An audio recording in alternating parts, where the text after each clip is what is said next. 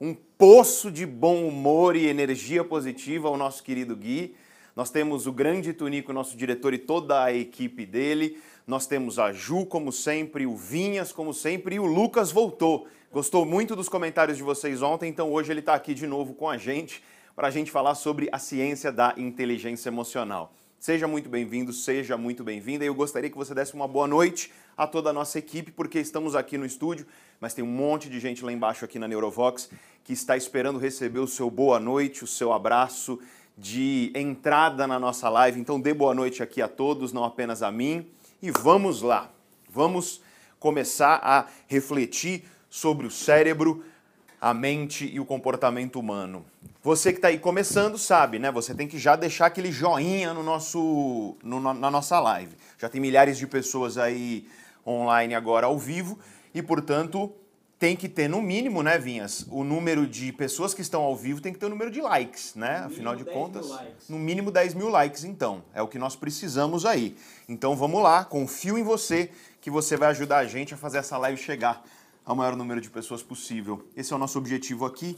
Só para você que está caindo de paraquedas e não sabe o que é isso, esta é a terceira aula da Nova Sociedade, um evento onde eu estou, ao longo de quatro aulas ao vivo, ensinando você ferramentas validadas pela ciência para você entender o seu cérebro, suas emoções, seus hábitos, seus comportamentos e assumir o controle da sua vida. E aí, eu gostaria de fazer uma rápida recapitulação e também direcionar você para onde nós vamos. E eu quero mostrar a nossa escada de consciência para te mostrar de onde nós viemos, onde nós estamos e para onde nós vamos. Vou pedir para o diretor colocar o primeiro degrau da escada aí para gente. E na aula 1, que foi na terça-feira, às 20 horas ao vivo, eu falei sobre as grandes mentiras que travam a sua vida.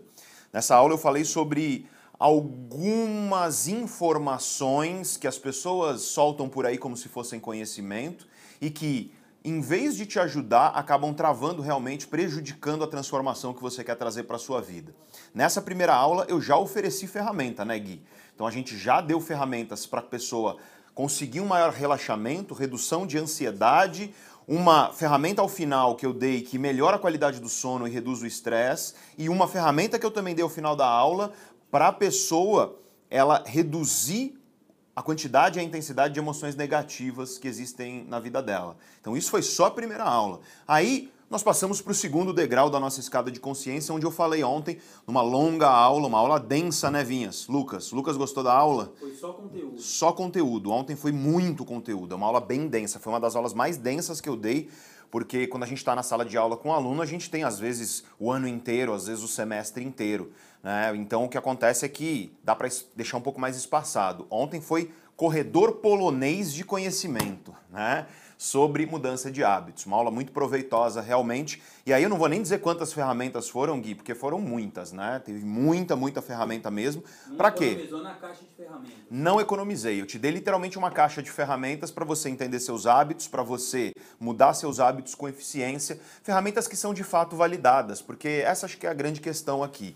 Né? Para você que não me conhece, eu sou professor eu sou neurocientista, eu tenho a formação em doutorado, nível de doutorado na área das neurociências, e o meu foco é entender o cérebro, entender o comportamento humano e traduzir esse conhecimento que muitas vezes fica preso dentro dos muros de universidades, de laboratórios, nas linguagens difíceis de fato dos artigos científicos e dos livros, traduzir tudo isso de modo que as pessoas sejam capazes de compreender isso sem dificuldades, porque é muito triste quando a ciência ela fica restrita somente a esse mundo acadêmico. O que eu quero é democratizar e popularizar essa ciência e eu venho fazendo esse trabalho há muitos anos e essa iniciativa aqui da Nova Sociedade é isso. Por que uma nova sociedade, Vinhas? Porque o que nós queremos é uma sociedade onde as pessoas tenham nas mãos delas ferramentas validadas pela ciência para você entender o que é mais importante na sua vida, que é como você funciona e como as pessoas ao seu redor funcionam.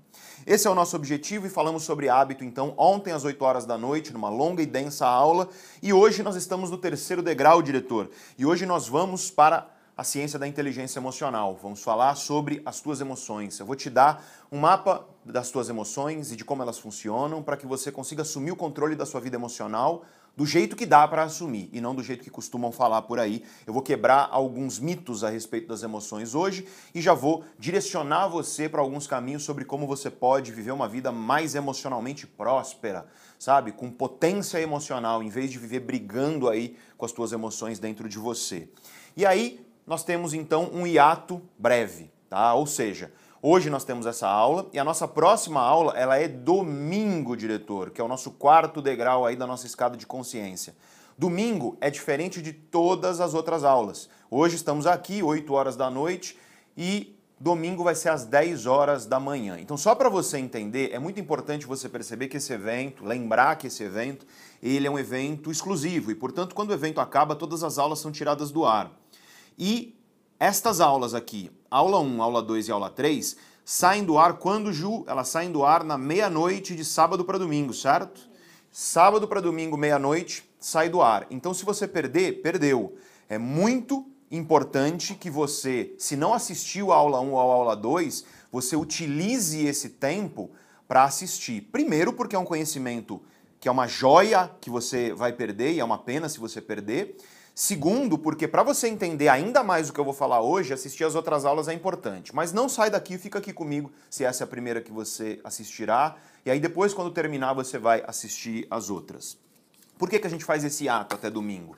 Por que, que a gente para agora quinta, né, Vinhas? E a gente vai até domingo e no domingo às 10 da manhã a gente volta. Que é para dar tempo de algumas pessoas que, infelizmente, aí, por algum motivo perderam alguma coisa, conseguirem assistir. É, mas é muito importante você estar ao vivo aqui comigo, por quê? Porque ao vivo comigo você vai ter acesso, inclusive, a o calor do momento da sala de aula. Que eu acho que é, esse o, é isso que é gostoso de ser professor, né, Gui? Acho que é a pimenta, é a cereja do bolo, é o tempero de estar aqui ao vivo junto comigo, com o calor humano aí. Olha essa chuva de cérebro, não preciso nem pedir a chuva de cérebro, Ovinhas, que ela já vem, as pessoas já sabem que tem que jogar uma chuva de cérebro. E aí então, gente, é, na aula de hoje, só para falar aqui de uma coisa muito importante, na aula de hoje eu vou te dar uma ferramenta que vai ser diferente de todas as outras, tá? E essa ferramenta eu vou explicar ao longo da aula de hoje. E assim, se você perder a aula de hoje você vai perder essa ferramenta. Essa é uma ferramenta que, ah, eu fui ver depois e tudo mais, aí você vai perder. Então é importante você ficar até o final aqui junto comigo. E aí temos a aula 4, então, no domingo, às 10 horas da manhã. Vou repetir 30 vezes, hein? Domingo, 10 horas da manhã. Não é domingo à noite. Não vai procrastinar, que se você perder, perdeu. É a e aí, mais importante. é a aula mais importante. A questão é essa. Todo o evento, ele culmina na aula 4. Na aula 4 eu vou te trazer aquele que para mim é o grande segredo, é, é o grande diferencial quando você observa as pessoas que conseguem mudar suas vidas, que conseguem conquistar aquilo que elas desejam nas suas vidas, que conseguem ter orgulho da vida que elas construíram para si, que conseguem fa fazer com que o projeto de vida delas seja um projeto que enche de orgulho e alegria. O grande diferencial dessas pessoas é isso que eu vou te ensinar no domingo às 10 horas da manhã. Então, aproveite. E é claro, o evento vai acabar? Vai. Tudo vai ser tirado do ar? Vai. Só que aí nós temos o último degrau da nossa escada de consciência, que é a sua vida. O objetivo é que, especialmente a partir da aula 4, eu te dê nas tuas mãos as condições para que você continue com esse conhecimento para o resto da sua vida. Todos vocês que estão aí e aplicaram já as nossas ferramentas, vocês sabem. Eu quero que você diga aí, você que aplicou as ferramentas, algumas delas ou todas elas, eu quero que você diga aí, se você já colheu bons efeitos, escreve autoconhecimento à liberdade. Autoconhecimento à liberdade aqui no chat para eu saber quem já utilizou, quem está utilizando as nossas ferramentas, tá? E eu quero reforçar aqui, em primeiro lugar, um parabéns para todos vocês que estão comigo, junto comigo, aqui. Por quê? Porque que, que eu disse para você? O que, que eu disse, Vinhas? Lembra? Eu disse assim, na primeira, na primeira live. Eu disse, olha, vai ter esse número grande de pessoas aqui, eu quero que você tire um print, pedi para as pessoas tirarem um print e, e falei, amanhã, na quarta, vai ter menos. Aí o que aconteceu, Vinhas? Na quarta tinha menos. Aí ontem eu falei, gente, você vai ter você vai ter gente aqui hoje, bastante, menos que ontem, vocês já estão vendo, mas amanhã, na quinta, vai ter menos gente ainda que, que vai acontecer hoje? A gente ainda vai ter mais gente entrando, mas quando chegar no pico, você vai ver que o pico de hoje vai ser menor do que o pico de ontem. Aí tem gente que fala, pô, você fica triste com isso, Vinha? Você fica triste com isso? Eu não fico. Eu acho isso absolutamente esperável.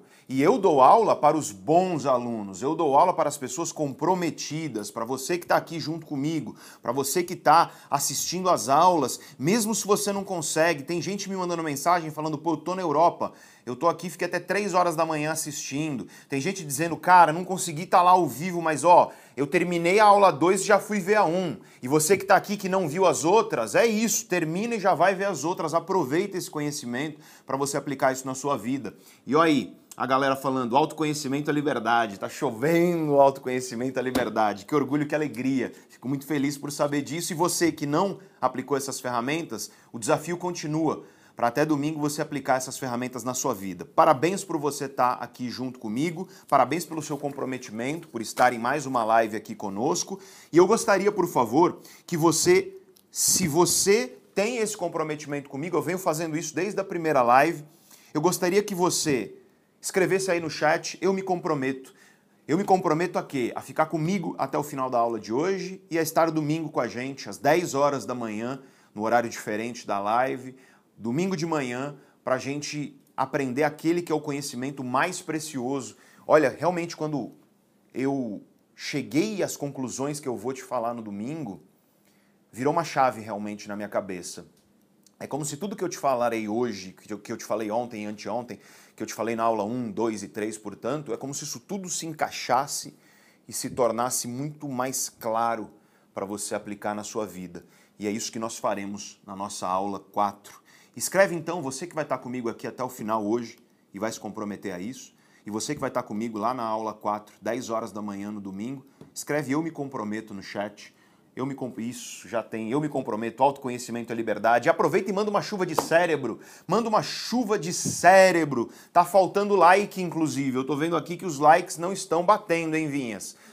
Um segundo da sua vida para você apertar o botão de curtir. Isso ajuda muito ao algoritmo do YouTube mostrar a live para mais pessoas. Então, eu agradeço muito se você puder, se você quiser fazer esse carinho para nós, de apertar o like, por favor. Ficaremos imensamente felizes aqui. Muito obrigado a todos vocês. E hoje tem uma ferramenta, gente, que ela é diferente de todas as outras, né, Lucas?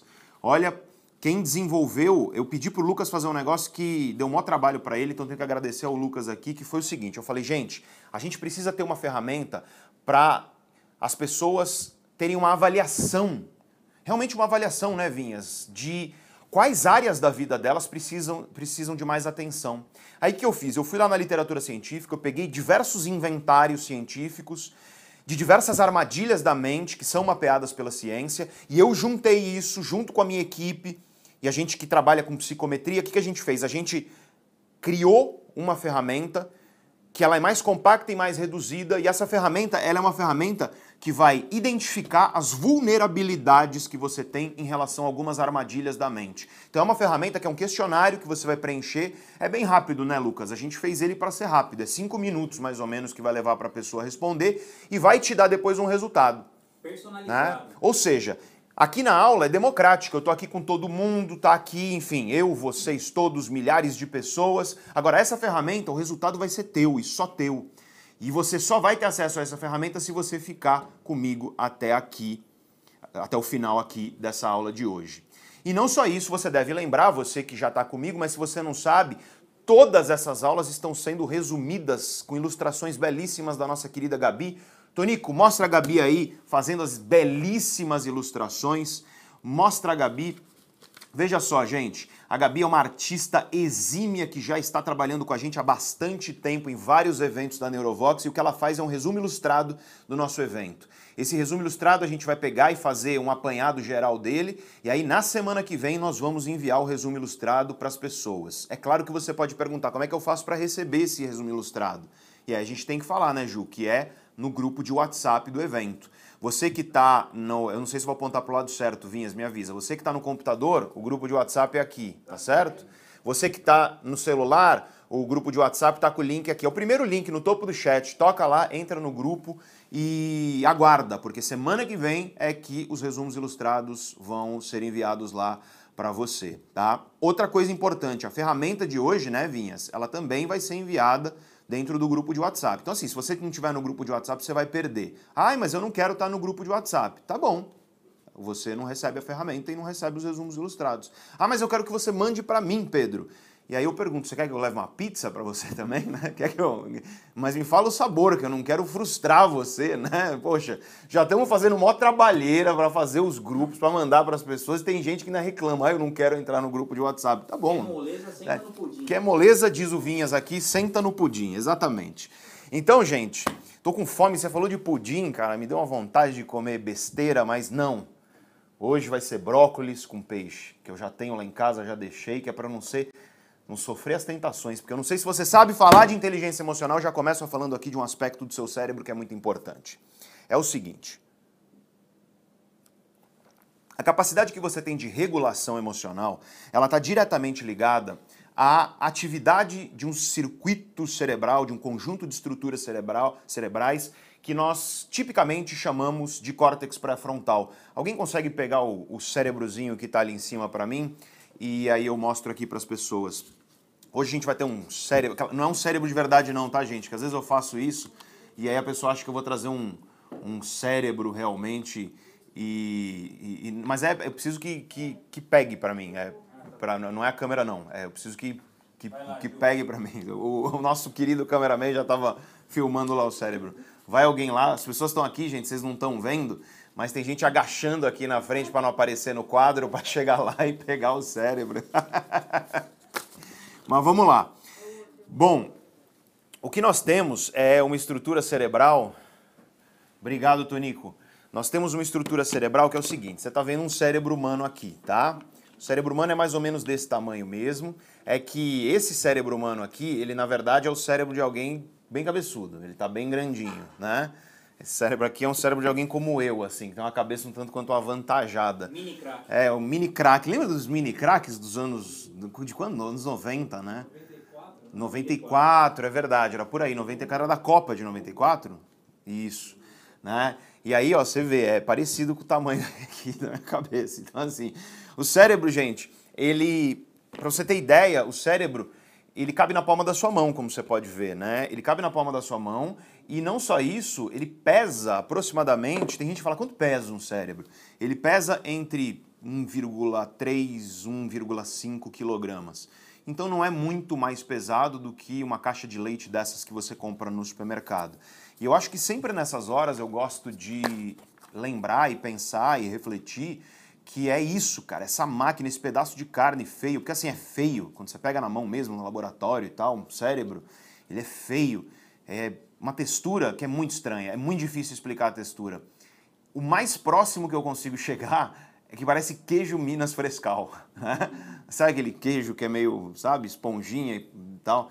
Só é, não é a coisa mais, mais, digamos assim, esteticamente aprazível que você pode encontrar. É, o, o gosto eu não sei e nem pretendo, mas enfim. É você imaginar que essa coisa feia, enrugada, leve, se você parar para pensar, é isso que permite que você esteja aqui assistindo a essa aula e compreendendo as ideias que eu trago. É isso que permite que você compreenda as pessoas que estão ao seu redor, e é isso que permite que você compreenda a si mesmo, as suas próprias emoções, é isso que permite que você seja o ser humano que você é. Então, eu acho que todos nós temos que ter grande admiração sempre que nós pensamos no cérebro humano. E aqui você está vendo um cérebro, então o cérebro ele Aqui você está vendo um cérebro de lado, né? De lado. E aí onde fica a testa do sujeito? Fica aqui. Então o que é o córtex pré-frontal? É essa região aqui frontal, entendeu? O córtex pré-frontal é essa porção frontal do cérebro. Essa porção frontal, ela é proporcionalmente em nós seres humanos, ela é maior do que em qualquer outro bicho na natureza. Quando digo proporcionalmente é assim, quando você compara o tamanho do córtex pré-frontal com o resto, essa proporção né, de córtex pré-frontal perante o resto, ela é maior nos seres humanos do que em quaisquer outros animais, inclusive animais muito inteligentes como golfinhos, é, chimpanzés e por aí vai. Córtex pré-frontal é um dos grandes responsáveis pelo que nós chamamos de capacidade de regulação emocional, que é a capacidade que nós temos de influenciar com o nosso foco como as nossas emoções elas ocorrerão ou deixarão de ocorrer. E nesse sentido, por que, que eu fiz aquela brincadeira de que hoje eu deixei em casa já o peixe com brócolis preparado? É porque a gente está trabalhando muito aqui, gente. É, eu não sei se daí do lado de vocês dá para perceber o, o, tamanho do trabalho e do carinho e do empenho que nós temos aqui nesse evento, mas são dezenas de pessoas trabalhando para que esse evento aqui aconteça. E muito trabalho. Ontem, que horas que a gente saiu daqui, Gui? A gente ficou até duas horas da manhã aproximadamente. A gente terminou de gravar uma hora e meia, uma e meia da manhã, e aí descemos para passar o card. Tonico ficou com a gente, querido. Então saí duas horas da manhã, fui dormir três horas da manhã e bastante cansado hoje mas apesar disso muito realizado e muito grato por você, tá? Eu fico muito feliz de todos vocês aqui que demonstram esse carinho por nós no chat, que, que apertam o botão de curtir, que compartilham a live, especialmente você que está presente realmente com a gente nesse evento, porque nada desse esforço faria sentido se a gente não tivesse, Vinhas, tanta gente aí aprendendo junto conosco. Mas aí, por conta do cansaço, que acontece quando o cansaço se instala dentro de nós, a capacidade que o nosso córtex pré-frontal tem de regular as nossas emoções, ela reduz. E aí o que acontece? Você perde o seu autocontrole, você já deve ter percebido isso. Você que faz dieta, você já deve ter percebido, Gui, que no começo do dia é muito mais fácil cumprir a dieta você acorda e aí você faz o que tem que fazer e tal, e aí vai chegando no final do dia, vai mudando, e aí chega assim, costuma ser umas 5, 6 horas da tarde, que é o quê? Eu falei ontem, é quando caem os níveis de dopamina, de adrenalina e de cortisol, e eleva-se o nível de serotonina, e aí vem aquela vontade demoníaca de comer chocolate, você é atacado por um desejo de comer uma besteira, né? Por quê? Porque o nosso autocontrole, ele tende a ser reduzido ao longo do dia. E essa é uma das grandes razões pelas quais eu disse ontem que a mudança de hábitos é mais eficiente quando você coloca naquela janela de 0 a 8 horas do momento que você acorda, especialmente se você utilizar as ferramentas que eu ensinei na aula de ontem. Essas ferramentas são muito eficientes. Todo mundo que disse autoconhecimento e liberdade aqui no chat é pessoas que estão utilizando essas ferramentas e já colhendo os benefícios delas. Bom, o que acontece então é que eu sei que eu tô cansado. Você tem que ter essa consciência, porque você tem que entender o quanto que você quer brigar com as suas emoções ou o quanto que você quer ter um acordo com elas para que vocês convivam bem. Eu sei que eu vou chegar na minha casa hoje cansado e faminto, que já tô inclusive com fome. E aí o que vai acontecer é que o desejo de comer uma besteira, Vinhas, ele vai vir dentro de mim intensamente. Então o que, que eu faço? O que eu faço é, eu chego em casa e já deixo, já deixei pronto um peixe com brócolis, com brócolis e aí eu vou simplesmente aquecer. Eu vou rapidamente refogar ali na frigideira, vou colocar no prato, vou comer. Porque aí isso vai bloquear esse desejo de comer besteira. Ainda mais que a gente talvez fique até mais tarde aqui hoje, Passou das 10, 11 horas da noite, as pessoas acham é São Paulo, a cidade que não dorme. Meu amigo, passou de 11 horas, cara, só tem hambúrguer do pior tipo, pizza do pior tipo, porque os bons restaurantes, eles fecham 10 horas, 11 horas. Você encontra comida, dá para encontrar sushi 3 horas da manhã em São Paulo. Eu e o Gui já fomos, saímos e fomos um sushi que fica aberto até 3 horas da manhã. E, mas assim, infelizmente é raro você encontrar. É gostoso, é gostoso. É raro você encontrar comida bacana essa hora. Então, para para perceber o contexto. A gente vai falar muito sobre isso hoje, né, Vinhas? Sobre o ambiente. Você tem que controlar o teu ambiente, porque o ambiente influencia muito o seu comportamento. Se você sabe que ao final do dia você vai estar exausto e com fome, já deixa algo que vai bloquear esse gatilho de quero comer uma coisa que faz mal. Então, deixar a comida semi-pronta na geladeira é uma estratégia extremamente eficiente, porque aí você só vai, esquenta, come e não vai ter essa tendência de querer pedir hambúrguer, batata frita ou qualquer porcaria, porque quando o teu cérebro está exausto e com fome, ele vai querer buscar recompensa em recompensas que são fáceis e imediatas. E não tem nada mais fácil e imediato do que comidas que são altamente calóricas, altamente prazerosas. É importante você ter em mente essa questão. Bom, tendo isso em vista, eu quero começar perguntando o básico, que é o que é inteligência emocional. E antes disso, a gente tem que perguntar o que são emoções e sentimentos. Nessas horas, eu gosto de sempre falar de um clássico da neurociência. Esse livro aqui tem uma história muito gostosa, uma história muito pessoal dele. É, eu encontrei ele num sebo, tá? É a primeira edição do Erro de Descartes. É, ele foi publicado originalmente no inglês mesmo, do grande, gigante Antônio Damasio. E eu encontrei ela num sebo, a edição de 1994 mesmo, né? Em 1994 eu estava longe de pensar em neurociências. Né? Eu estava andando de skate no Guarujá em 1994, não estava pensando em, em neurociências. Mas eu encontrei num sebo e eu tive o privilégio, eu tive o grande prazer de conhecer pessoalmente o Antônio Damasio no ano de 2013 e é um dos maiores especialistas na ciência das emoções do planeta. Esse é um dos maiores clássicos da história das neurociências a respeito da neurofisiologia das emoções. Então, ele fez uma dedicatória aqui que eu quero mostrar para vocês, tá? A dedicatória do Antônio Damasio.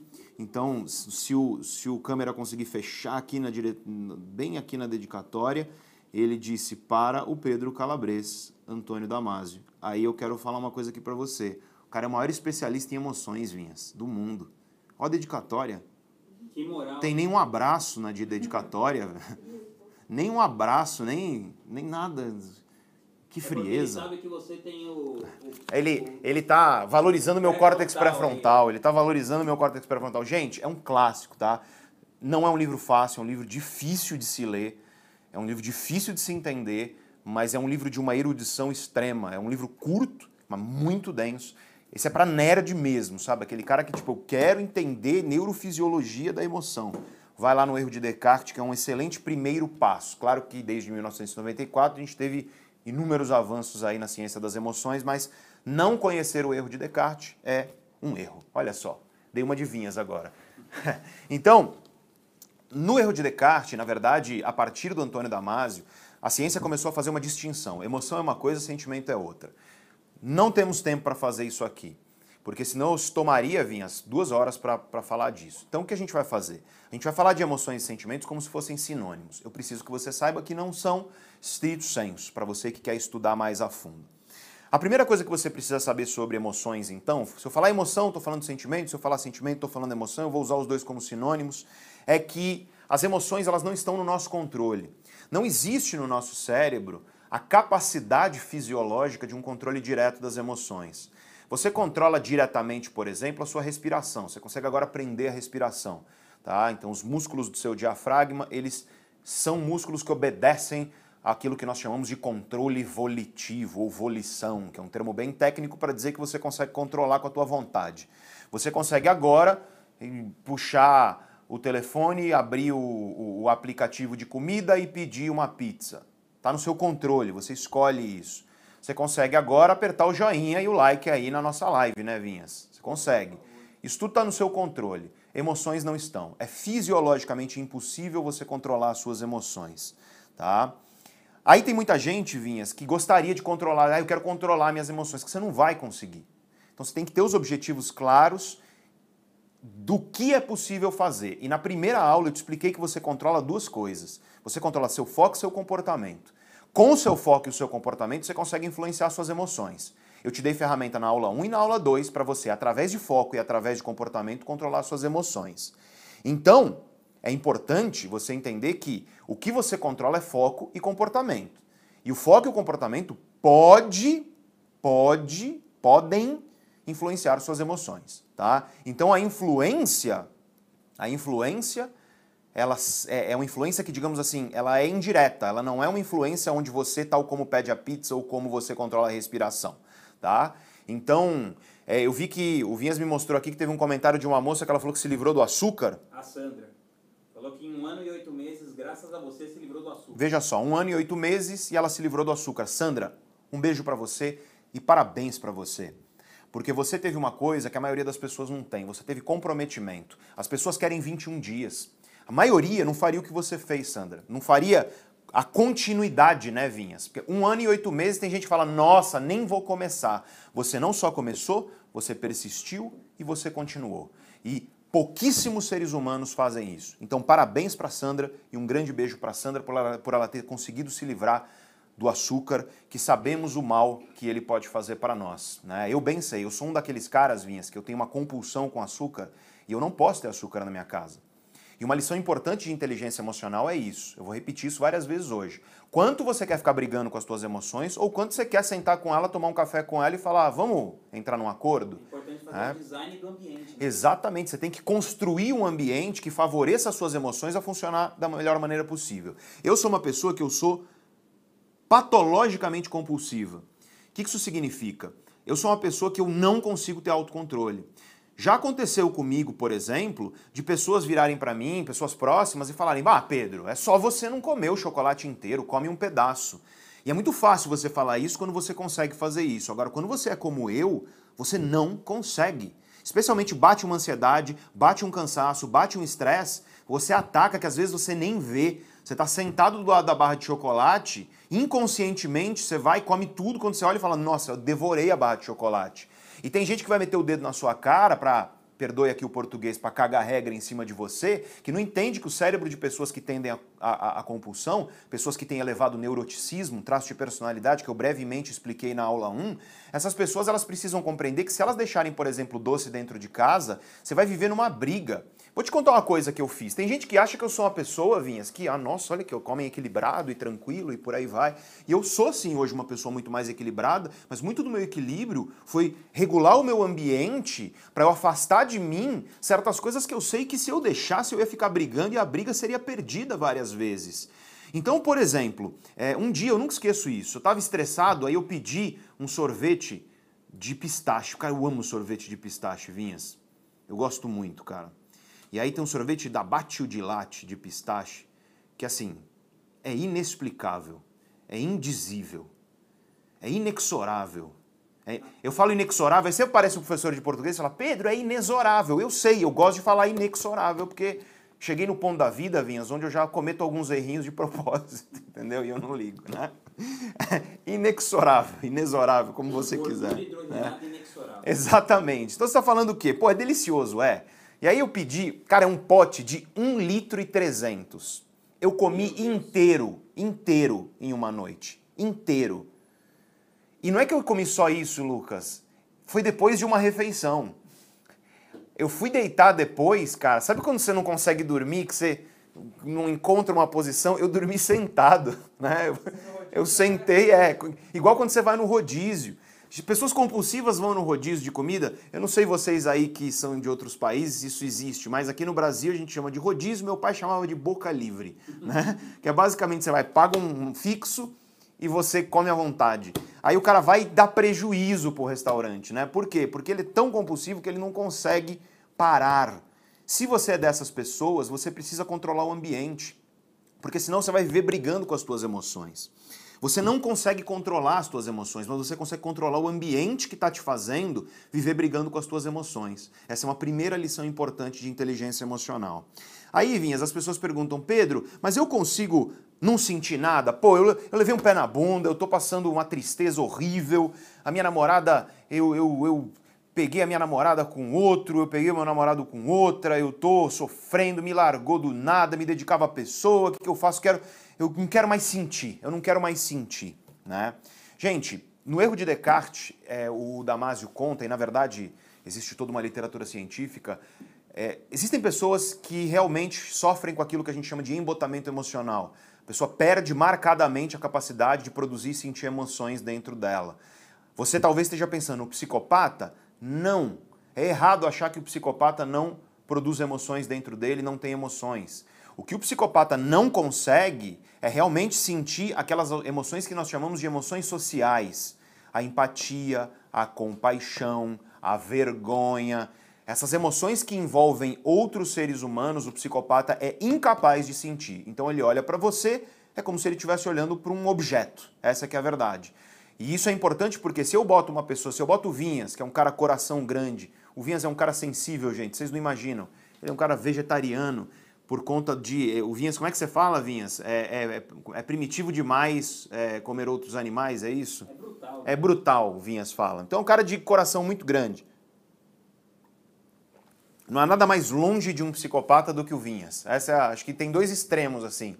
Tem o psicopata de um lado e o Vinhas do outro. Né? O Vinhas é um cara de coração.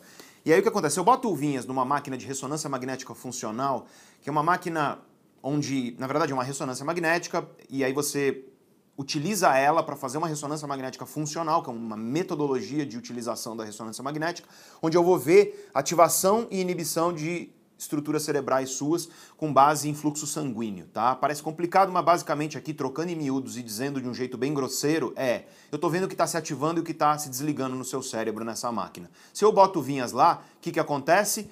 o Vinhas vê a cara de um ser humano, várias estruturas emocionais do cérebro dele vão se ativar. Estruturas que são dedicadas a emoções sociais. Coloca um psicopata, você não vê essa ativação. Agora, o psicopata, Vinhas, ele sente desejo, o psicopata ele sente raiva, por exemplo. Ou seja, é errado dizer que o psicopata ele não produz e não sente emoções. Agora, existem pessoas que, devido a lesões cerebrais, elas sofrem de embotamento emocional. Elas perdem a capacidade de produzir e sentir emoções. E olha, a vida dessas pessoas é destruída por isso. Essas pessoas não conseguem mais viver, elas não conseguem mais tomar boas decisões, elas não conseguem mais, sabe, ter autonomia. Elas, não, elas perdem a autonomia e a liberdade da vida delas e elas passam o resto da vida precisando de outras pessoas, elas passam o resto da vida com uma grave deficiência nos processos de tomada de decisão. Isso é algo muito bem estabelecido na literatura científica desde os anos 80. Aproximadamente 1982 a 85, os estudos sobre isso começaram a ser publicados e hoje a gente sabe muito bem disso. Então essa ideia de que ah, eu não quero sentir emoções, não, você, eu te garanto que o seu desejo não é parar de sentir e produzir emoções, porque isso destruiria a sua vida. E aí eu quero aqui colocar uma frase do grande Saramago, grande, grande Saramago. Essa frase, sempre que alguém fala para mim, eu não quero sentir, eu não quero mais emoções, eu digo a essa pessoa essa frase do José Saramago. Sabemos que o Saramago é um dos maiores, maiores mentes da literatura portuguesa. E ele diz o seguinte: Se tens um coração de ferro, bom proveito. O meu fizeram-no de carne e sangra todo dia. Olha só que beleza, Vinhas. É isso. E no fim das contas, é justamente essas dores emocionais que podem te ensinar a ser uma pessoa melhor. São as dores que fazem o seu coração sangrar, que fazem com que você possa se tornar um ser humano cada vez melhor. Outra pergunta que as pessoas fazem sobre inteligência emocional, Vinhas, é: é possível esquecer alguém que me machucou, ou esquecer uma memória traumática, ou esquecer uma. Não, não é possível esquecer. Na verdade, esquecer é um objetivo ruim. Não é isso que você tem que querer. Você tem que querer lembrar e não se machucar com isso. Porque as pessoas que vivem vinhas brigando, tipo, ah, eu não quero pensar, eu não quero pensar, eu não quero pensar. É, o cérebro ele tem uma característica muito interessante que é chamada na ciência de processo irônico da metacognição. Puta nome complicado, mas é o seguinte: o teu cérebro ele não consegue obedecer a um comando para não pensar em algo. Quer ver? Não pensa em um urso polar você pensou. Por quê? Porque o cérebro é complicado, é, eu precisaria de uma aula para te explicar, mas o cérebro não tem essa capacidade. Inclusive, ao contrário. Quanto mais você tenta parar de pensar numa coisa, mais isso ganha espaço na sua mente. A gente sabe por que isso acontece direitinho, qual, qual o processo, a gente sabe disso. Mas eu estou dizendo aqui o resultado disso. Então você não tem que ficar brigando. Você tem que aprender a conviver com aquilo que te machucou, de modo a isso não te machucar mais em vez de viver tentando esquecer, brigando com uma memória dentro de você. A inteligência emocional tem alguns pilares. E o primeiro pilar da inteligência emocional é a capacidade de você, em primeiro lugar, reconhecer emoções dentro de você. Porque as pessoas, infelizmente, às vezes nem reconhecem processos emocionais dentro delas. A pessoa está irritadiça, dando paulada em todo mundo. Já viu gente assim, Vinhas? Está dando paulada em todo mundo e ela não percebe que ela está daquele jeito, ela não reconhece. Isso é um sinal de ignorância emocional. As pessoas que possuem uma inteligência emocional elevada, quando elas estão, por exemplo, alteradas ao ponto delas começarem a agredir outras pessoas, elas sabem identificar, elas sabem reconhecer isso. Além de reconhecer, elas sabem diferenciar estados emocionais. E deixa eu te contar de um estudo científico muito interessante. Tem vários desses, tá? Mas esse é muito interessante. Os caras fizeram o seguinte, Vinhas. Colocaram a galera assistindo uma série de imagens, né? E aí botaram é, homens, eram homens, tá? Jovens, para olhar imagens de animais fofinhos e objetos neutros e animais perigosos. O que acontece? Tem um banco na psicologia, gente, de imagens que são destinadas a provocar emoções nas pessoas, testadas, validadas e por aí vai. Nós, pesquisadores, temos acesso a esse tipo de, de banco de dados. Cara, tem coisa horrível. Você imagina, imagem de guerra, umas coisas muito fortes. Pra, tem coisa para eliciar todo tipo de emoção. Então o que, que eles fizeram? Eles pegaram fotos neutras e pegaram fotos que eliciam emoções como medo, né? Então a foto de um predador, cara, se eu boto a foto de um predador, sabe, de, um, de uma cobra de boca aberta, um bicho peçonhento e portanto que pode te matar, de um leão de boca aberta, de um tubarão de boca aberta, isso vai produzir dentro de você um estado de alerta emocional associado à emoção chamada medo. Aí eles fizeram isso, dois grupos de pessoas. Para um grupo eles mostraram emoções, é, imagens que evocam emoções neutras, para o outro grupo mensagens que evocam o medo. Aí depois, Vinhas, logo depois disso, mostraram foto de mulheres, as mesmas fotos, para todo mundo. E pediram para os caras dizerem quão sensuais eram aquelas mulheres, o grau de desejo deles e por aí vai. Sabe o que aconteceu? Os caras que viram as imagens que evocaram o medo tenderam a dizer que as fotos das mulheres eram mais sedutoras e tinham mais desejo e por aí vai. Por quê? Porque eles estavam num estado do que a gente chama de arousal, né, em inglês, um estado de excitação emocional. Estado de alerta do medo, você confunde ele com desejo. E esse é um ponto importante. Cara, a Lisa Feldman Barrett, uma baita neurocientista, cara, a mulher é um monstro da neurociência, ela fala muito sobre isso. Ela, ela conta uma história de que ela foi conhecer um cara num café, num primeiro encontro na época da faculdade, e aí ela estava começando a ficar gripada e ela estava com aquela sensação febril que você sente de calor, uns calorões assim que você sente na febre. Diz que ela sentou com o cara, começou a conversar com ele, sentiu aqueles calorões e ela confundiu isso com o começo de um desejo, de uma paixão, mas era na verdade a gripe começando nela. Gente, isso acontece demais. Tá? E ela foi dedicar a vida dela a estudar, uma das maiores neurocientistas do estudo da neurobiologia das emoções, Lisa Feldman Barrett, o nome dela. E o que acontece é o seguinte, gente, você precisa, para desenvolver a sua inteligência emocional, saber discernir entre os seus estados emocionais. Não é nada fácil, exige trabalho e exige especialmente dedicação. Você precisa compreender que às vezes aquilo que você está sentindo como é, desejo não é bem desejo, pode ser ansiedade. É muito comum isso, viu, Vinhas? A pessoa fica extremamente ansiosa e aí ela começa a desejar certas coisas, então não é bem desejo. É a ansiedade dela que está fazendo ela sentir aquilo. Outro exemplo disso é a pessoa que ela está lá num estado depressivo e aí ela confunde esse estado depressivo com outra coisa, com preguiça, por exemplo. É uma coisa muito comum a pessoa achar que preguiça e sono tá, são, são, são depressão ou vice-versa. A pessoa está sofrendo com depressão e ela acha que aquilo é preguiça e sono é importante você saber discernir entre os estados emocionais. Então, qual é o primeiro pilar da inteligência emocional? É você reconhecer as emoções e saber diferenciar elas entre si. Você começa isso em você, mas conforme tua inteligência emocional ela vai se desenvolvendo, você consegue fazer isso em outras pessoas. É importante dizer isso porque quando você vai estudar a ciência da inteligência emocional, pelo menos nas neurociências, ela costuma ser estudada dentro de um guarda-chuva, que é o guarda-chuva da neurociência social falamos da neurociência socioemocional, porque para os seres humanos, emoções estão muito ligadas a relações. E inteligência emocional tem tudo a ver com você e as suas emoções, mas também com as relações entre as suas emoções e as emoções dos outros. Primeiro pilar da inteligência emocional, portanto, é a capacidade de reconhecer, diferenciar emoções entre elas dentro de você e posteriormente, conforme você vai se tornando uma pessoa mais emocionalmente inteligente, em outras pessoas também. O segundo pilar da inteligência emocional é aquilo que a gente chama de agilidade emocional. Esse é um termo da Susan David, uma grande psicóloga, uma grande professora. Agilidade emocional tem relação com a flexibilidade, Vinhas. Tem, tem relação com a capacidade e a velocidade que você tem para ajustar o seu comportamento com base nas coisas emocionais que acontecem no momento. Você deve ter conhecido já pessoas, ou talvez você seja uma, que são emocionalmente rígidas. A pessoa ela tende a reagir de uma forma extremamente rígida frente a uma situação. Então acontece um processo que deixa ela com raiva, ela vai e agride. Acontece um processo que deixa ela frustrada, ela vai e desiste. Acontece um processo que deixa ela eufórica, ela vai e não tem autocontrole e faz coisas das quais ela se arrepende. Aquilo que a gente chama de agilidade emocional é uma capacidade de você ser flexível, adaptar o seu comportamento, porque você não controla a emoção, mas você controla o que você faz. É adaptar o seu comportamento e o seu foco, que você também controla, para você tomar melhores decisões, para você influenciar suas emoções de forma inteligente. Acho que o perfeito exemplo disso, que pode parecer bobo, mas todo mundo já viveu, é quando você está no trânsito e alguém corta a sua frente, um barbeiro quase comete um acidente, você fica bravo, é inevitável porque você não controla a emoção.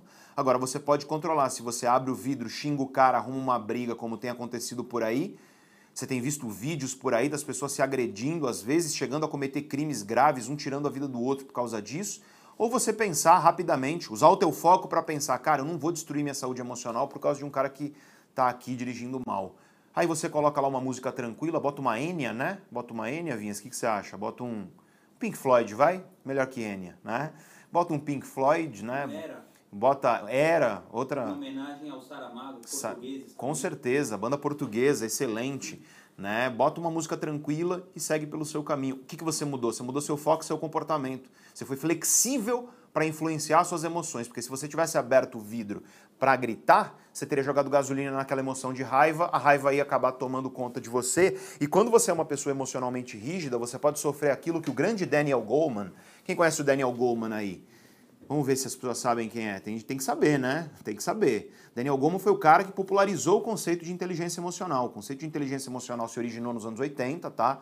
Ele, foi, ele é originário de dois grandes pesquisadores da, da ciência psicológica, mas o Daniel Goleman, em 1995, ele publicou o livro Inteligência Emocional, que popularizou o conceito.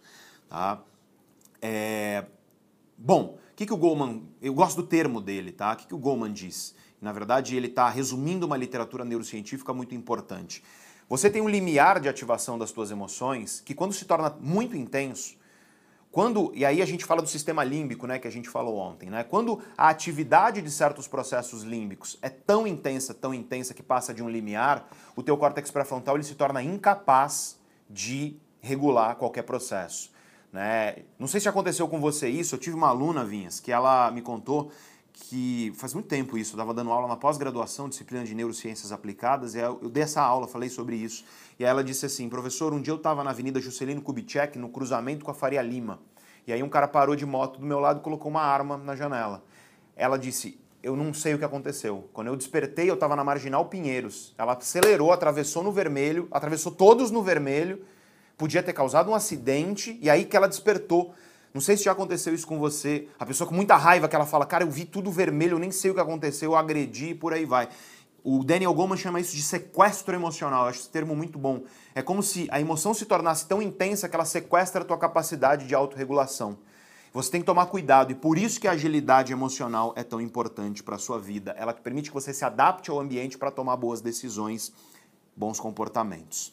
Tudo isso, esses dois pilares da inteligência emocional, eles dependem de algumas competências que você tem que desenvolver se você quiser ser uma pessoa emocionalmente inteligente. A primeira competência é a empatia. Só que as pessoas têm um conceito de empatia, Vinhas, que é muito incorreto. As pessoas dizem assim: ah, empatia é você sentir o que o outro sente. Só que você nunca vai sentir o que outra pessoa sente. Talvez você já tenha me visto fazer isso em palestra, que eu não posso fazer isso aqui. Mas na palestra eu falo assim pro pessoal: gente, dá a mão aí um pro outro. Aí todo mundo dá a mão um pro outro lá na plateia. Aí eu falo: quero que vocês me respondam com sim ou não. Tá sentindo a mão da pessoa do lado?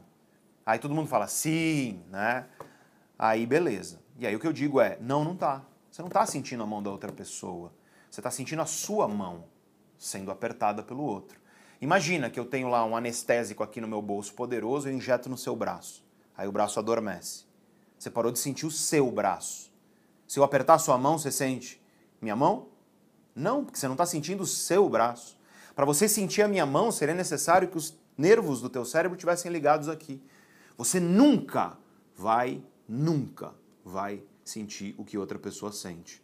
Nunca, nunca, nunca, nunca. Você nunca vai saber se o amor que você diz sentir para o teu marido é o mesmo que ele sente lá dentro dele. Você não vai saber. Você nunca vai saber se o azul que eu vejo é o azul que você vê também. Aliás, os estudos mostram o seguinte: o, o, as células nos nossos olhos responsáveis por processar, por fazer, o termo científico é transdução, né? por transformar a luz em atividade eletroquímica que é interpretada pelo cérebro, essas células são idênticas entre nós dois. Idênticas. No nível de gene, ela é idêntica. Mas apesar disso, a percepção subjetiva de cor é diferente entre as pessoas. Então, seu conceito, Vinhas, de um extremo vermelho é diferente do meu. Né? Então, veja só.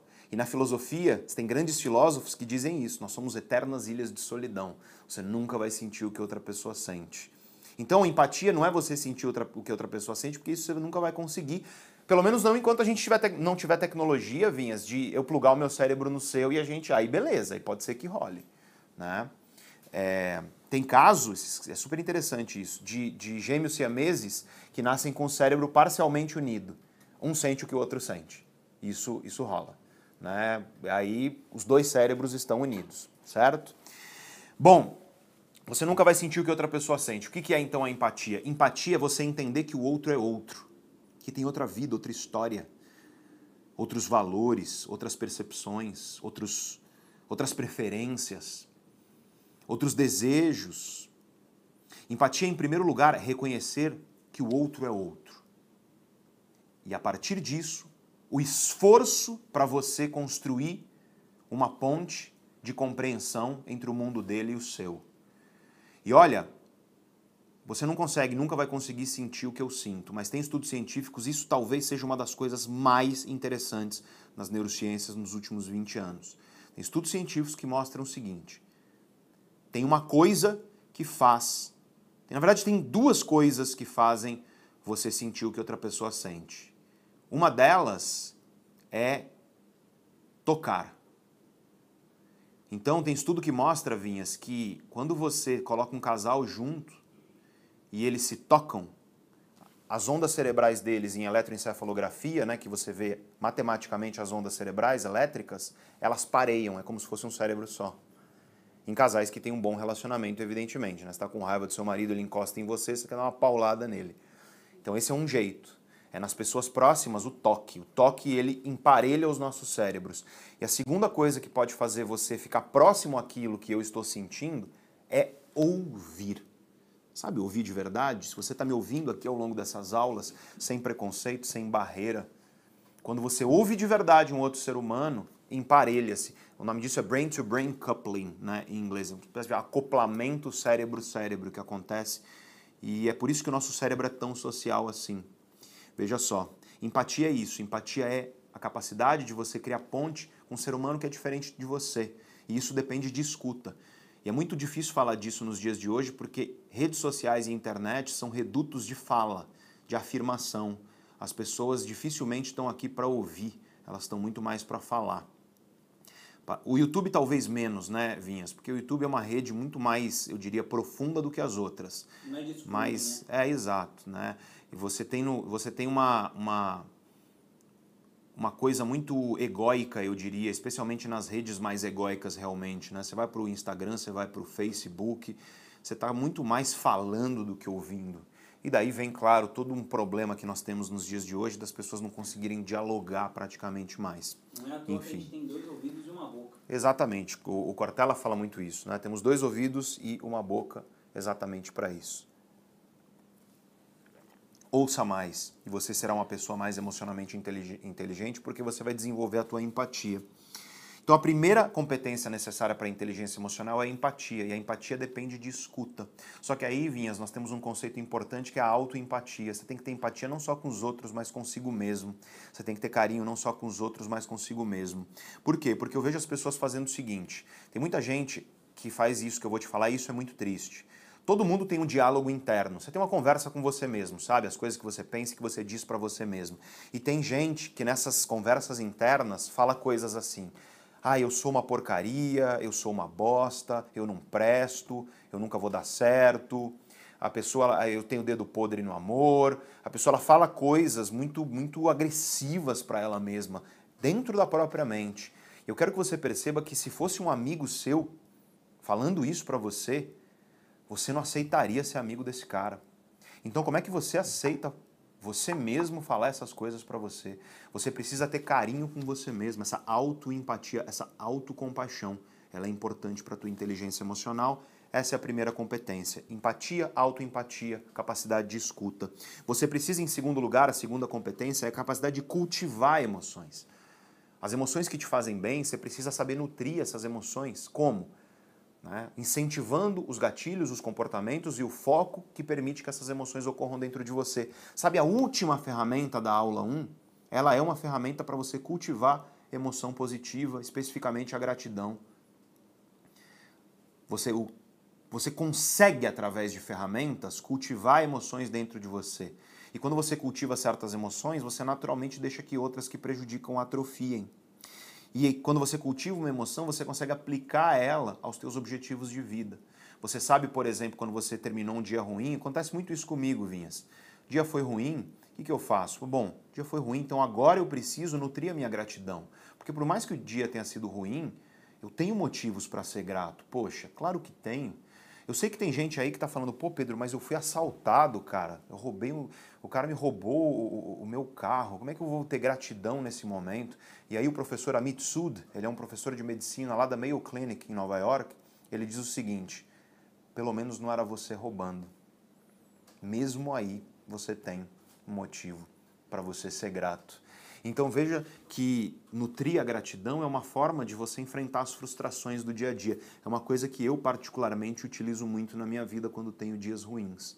Né? Poxa, teve um dia ruim, teve um dia que tudo que eu queria deu errado, mas cara, eu posso mandar um beijo para minha mãe, eu posso vir aqui na empresa e ter pessoas incríveis que estão aqui junto comigo, fazendo com que o meu trabalho seja possível.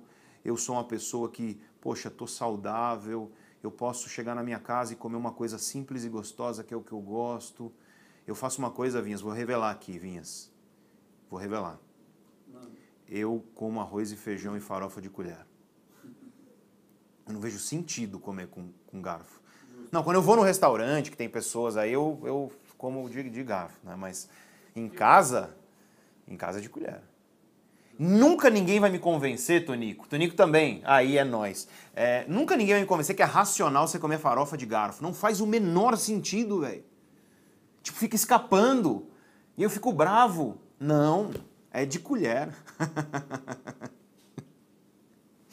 então, gente, vamos voltar. Terceira capacidade, terceira competência da inteligência emocional é a capacidade de regulação emocional.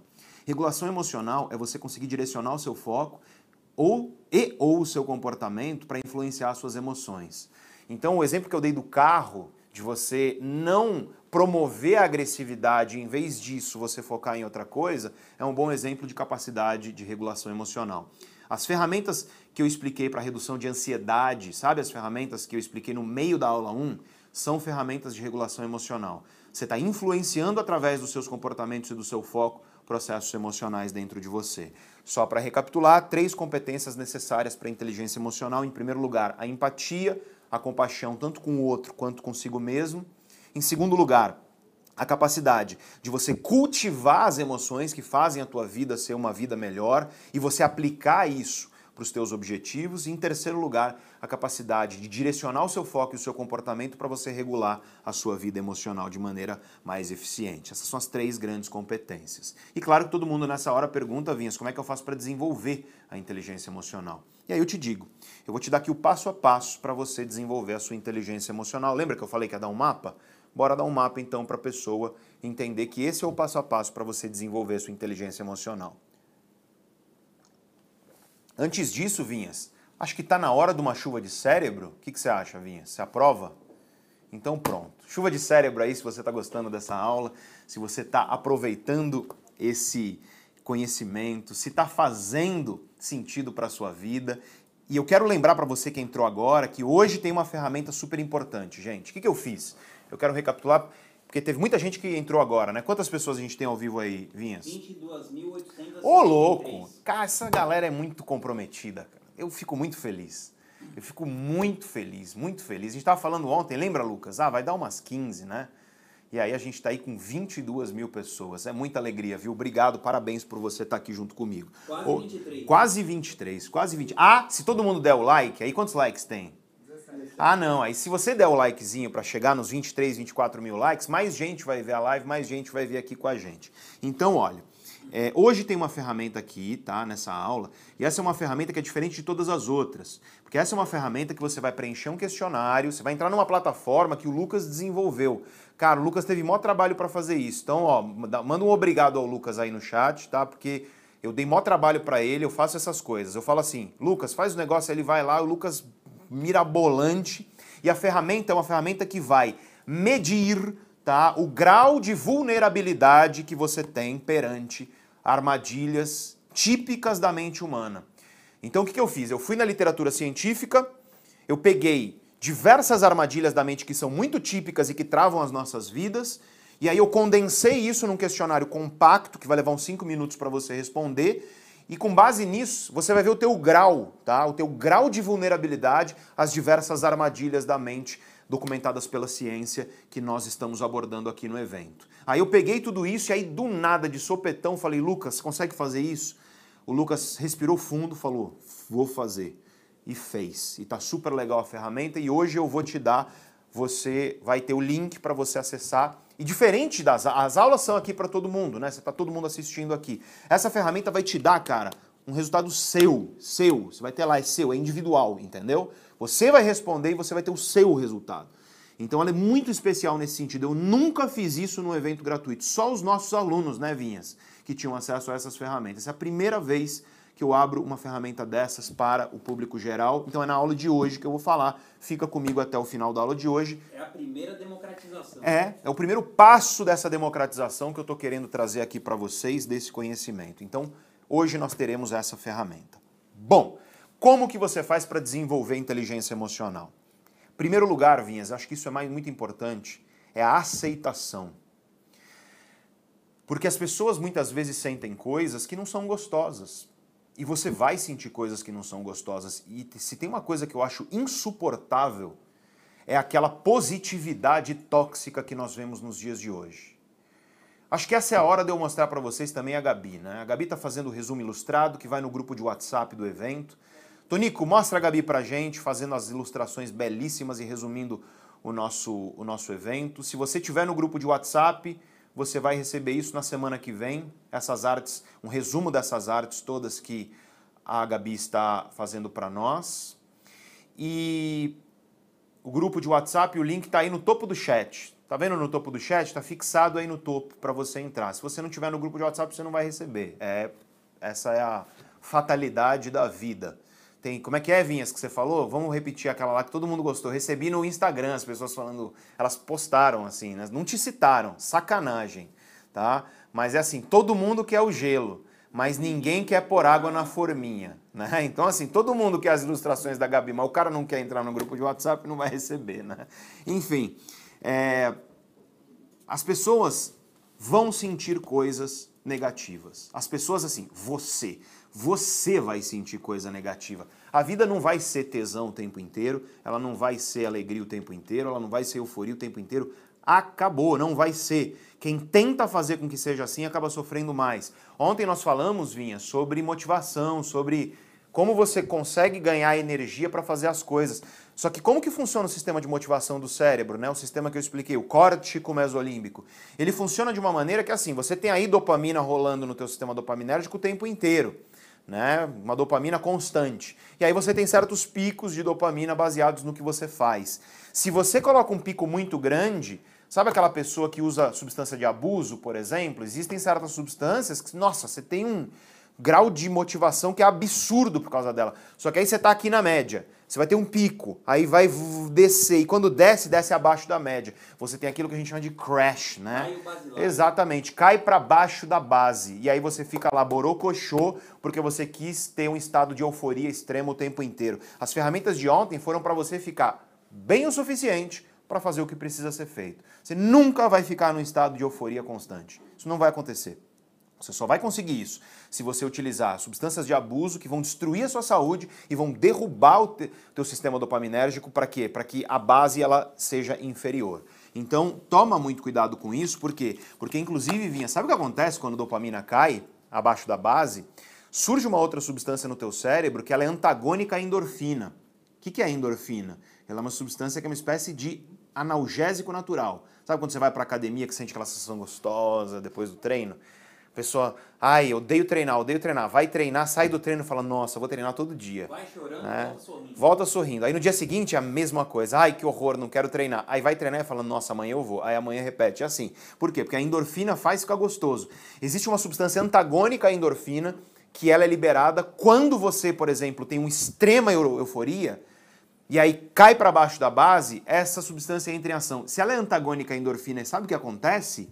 Dor é angustiante o que você sente quando passa a euforia de você colocar extremos e picos na sua vida. Quer ver uma coisa que é hiperdopaminérgica, te leva para pico e depois te traz para baixo da base? Adivinha aí. Sorvete Sabe qual é? Pistache. Sorvete de pistache, açúcar misturado com gordura. É ridiculamente hiperdopaminérgico. Você come e tem um prazer extremo e desce depois para baixo da base. O que, que acontece depois? Você fica angustiado, triste, depressivo por causa disso. Então estou te explicando aqui qual é a fisiologia desse processo. Então, assim, você precisa, em primeiro lugar, entender que você não vai ter euforia constante, nunca. Você não vai ter prazer constante, nunca. Não vai ter motivação constante, nunca. Vai ter emoção negativa. Vai ter tristeza, vai ter angústia, vai ter frustração, que os pais ficam tentando proteger os filhos, né, Lucas? Hoje em dia, que é um perigo absurdo, né, você proteger de frustração, porque quando você não ensina ao filho a frustração, uma hora ele vai se frustrar, porque ele vai entrar para o mundo e os pais não vão estar aqui para sempre para proteger. E meu amigo, se o teu filho ele não aprendeu frustração enquanto você estava lá junto com ele, ele não vai saber lidar quando o mundo colocar um muro na frente dele e vai desmoronar emocionalmente. Então toma muito cuidado com isso. Você precisa apreciar e aceitar as emoções negativas dentro de você. Sabe o que eu faço? É um exercício. Te dou uma ferramenta rápida aqui. Quando eu sinto uma angústia, uma frustração, uma emoção negativa, essa é uma técnica zen budista, tá? Que funciona realmente. Eu fecho meus olhos e eu falo, por exemplo, medo está dentro de mim, eu falo, medo. Eu falo assim, não falo, né? Porque falando, não sei que eu estiver em casa, em casa eu falo muito sozinho, mas é, dentro da minha cabeça, se eu estiver aqui na empresa, só fecho os olhos e eu falo dentro da minha cabeça comigo mesmo. Medo, você é bem-vindo aqui.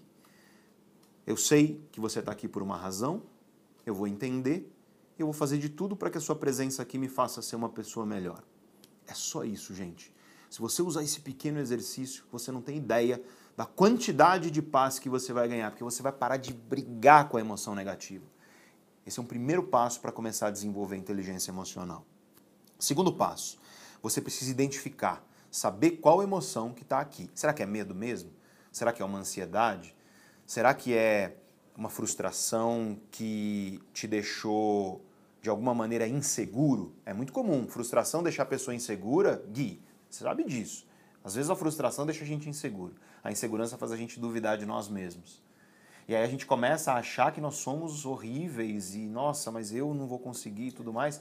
E você não percebe que a frustração é a raiz disso. E aí você vai ficando frustrado com o que você está sentindo e aí é uma bola de neve emocional. Então vira para a frustração e faz isso, a frustração. Primeiro, identifica que é uma frustração.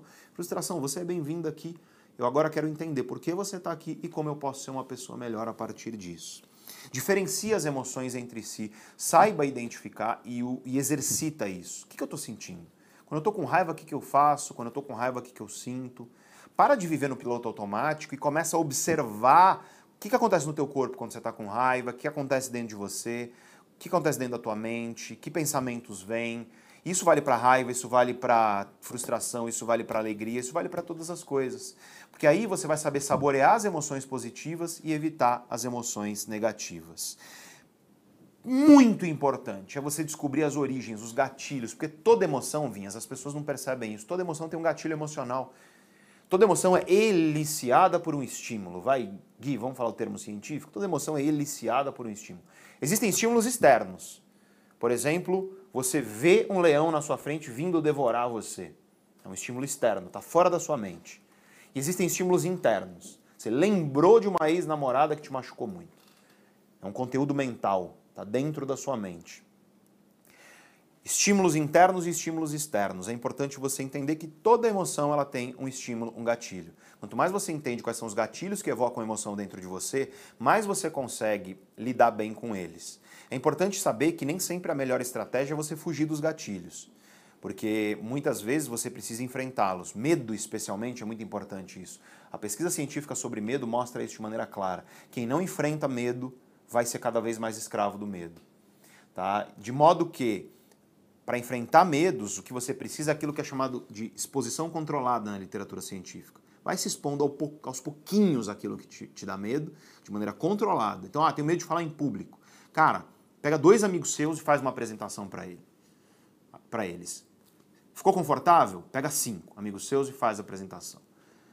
Pega dez amigos seus e faz a apresentação.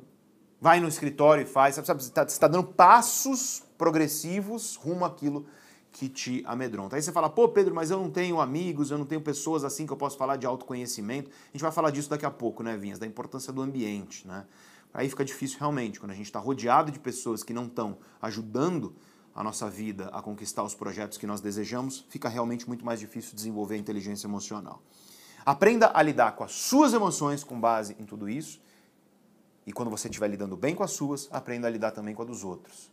A sua esposa às vezes vai estar com raiva, vai te dar uma patada. Só que se você é uma pessoa emocionalmente inteligente, você vai entender, ela está com raiva, eu não vou agora retribuir para que isso vire uma briga. Tudo bem, vamos respirar fundo, sentar para conversar.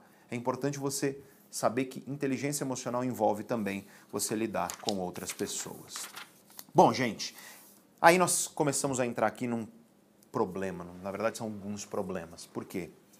Porque o, mundo atual, ele faz com que tudo isso que eu falei aqui se fique muito, muito mais difícil. Existem dois grandes problemas que os dias de hoje trazem para o autoconhecimento em geral e para a inteligência emocional em específico.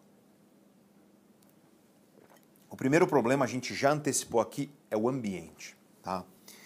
É, o nosso ambiente hoje é um ambiente, um ambiente típico das sociedades no mundo inteiro. Tá? É um ambiente que acelera, promove, quase que aplaude a ignorância emocional. E uma ignorância emocional que é multiplicada por uma arrogância muito perigosa. E isso tem muito a ver com as bolhas que são criadas nas redes sociais. Porque você está aqui no YouTube e o YouTube é uma empresa, tá? O YouTube é uma empresa. Ele quer, evidentemente, como empresa, e as empresas funcionam assim, a Neurovox é uma empresa, a empresa quer crescer. E para empresa crescer, ela precisa de receita. E a receita que vem das redes sociais, ela vem do quê, Gui? das pessoas assistindo propaganda nas redes sociais. É isso. Né? Ah, o YouTube é gratuito para mim. Não, não é gratuito. Né? O preço que você paga pelo YouTube é assistir propaganda nele. Senão você tem que pagar o YouTube Premium com seu dinheiro para você remover as propagandas. E aí, qual que é a lógica aqui? Existem algoritmos aqui. O que é um algoritmo? Um algoritmo nada mais é do que uma, uma uma ordem matemática baseada numa prioridade, digamos assim. O algoritmo ele vai mostrar para você aquilo que vai fazer você mais assistir propaganda na plataforma. É isso. Tá? E o que, que faz mais você assistir propaganda nessa plataforma? São duas coisas. É, número um, mostrar coisas com as quais você concorda. E número dois, mostrar coisas que vão promover ódio dentro de você. Para você reagir de maneira inflamada e compartilhar e por aí vai. São as duas coisas que mais geram engajamento nas redes sociais. E aí nós temos a receita de bolo para quê? Para um mundo onde as pessoas vivem em bolhas de autoafirmação. Onde o algoritmo só te mostra coisas que você gosta, você não é confrontado com ideias diferentes das suas, e você muitas vezes é inflamado com coisas que são feitas para você ter uma reação emocional extrema. Quem nunca brigou com a família no Natal? Exatamente, as brigas de família no Natal e todas as coisas que a gente sabe que está acontecendo, essa polarização e tudo mais, né? Isso é um fenômeno global e tem muito a ver com as redes sociais. E a questão é que essas bolhas fazem com que você, inclusive, deixe de ver coisas que são importantes para o seu desenvolvimento, né, Gui? Que são importantes para você. Porque é importante você encontrar ideias que são diferentes das suas. Eu não estou dizendo que você tem que concordar, mas no mínimo você tem que entender. Porque qual é o sentido de você discordar de um negócio que você não entende? Não tem cabimento isso. Então, esse é o primeiro bloqueio para o autoconhecimento, para a inteligência emocional. É a arrogância da ignorância emocional potencializada pelas bolhas de redes sociais. Você tem outros problemas. Você tem problema, por exemplo, que eu sei que vários de vocês estão aqui como sobrevivente. O que eu quero dizer com isso? Você tem gente na tua vida, às vezes no teu trabalho, às vezes dentro da tua casa. Às vezes é pai, mãe, irmão, às vezes é filho, esposo, esposa. Tem gente que está olhando para você que está aqui hoje nessa aula e está falando assim, ó lá, tá vendo mais um videozinho no YouTube, tá perdendo tempo ah, é autoconhecimento e baboseira e não sei o que mais, e fica diminuindo as tuas iniciativas de você querer desenvolver a sua vida. Eu sei disso. Quanto tempo eu não vivi com pessoas ao meu redor lá quando eu era jovem, que eram pessoas que quando eu falava sobre autoconhecimento, Lucas, que ela falava, nossa, vai que besteira, véio, vai trabalhar, vai arrumar o que fazer e não sei o que mais, como se fosse trivial. Você sabe que tem gente que desdenha da busca por aprimoramento de si mesmo é muito comum nos dias de hoje. Você sabe o quão exceção você é por você estar tá aqui.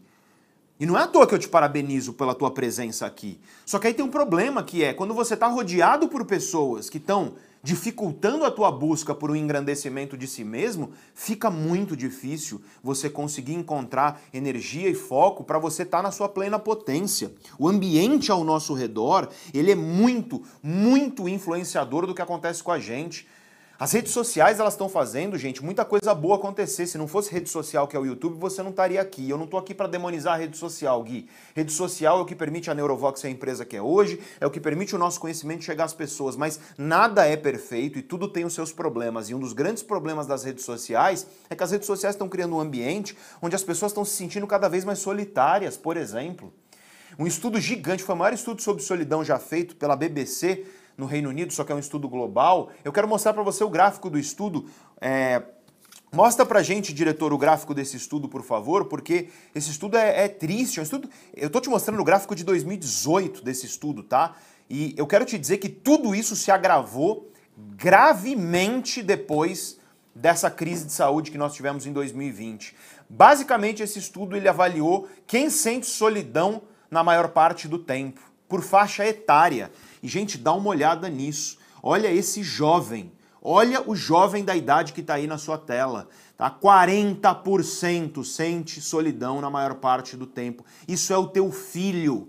Isso é o adolescente, teu filho, ele está sentindo isso. Só que esses adolescentes eles estão vivendo num diabo do mundo de rede social, onde você é obrigado a mostrar que você é perfeito e tudo tá lindo. Aí você vai lá nos stories, nossa, parece que tudo é maravilhoso, mas lá dentro, tá? Lá dentro da mente dele, das emoções dele, você tem uma destruição, uma corrosão emocional de solidão.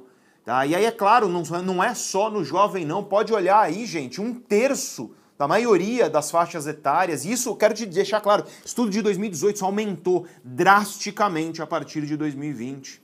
E isso está muito ligado, sim, ao mundo de perfeição, né? 40% dos jovens e, claro, um terço aí das faixas etárias mais velhas numa solidão considerável. Veja só que tristeza. É triste isso, é triste. Se você não fica triste de olhar isso, eu não sei qual é. Eu, se isso não te entristece, olha, eu não sei o que o que está dentro de você, né? Talvez você tenha uma pedra de gelo aí no seu coração, porque eu vejo isso em alunos jovens, nas universidades onde eu dou aula e tudo mais.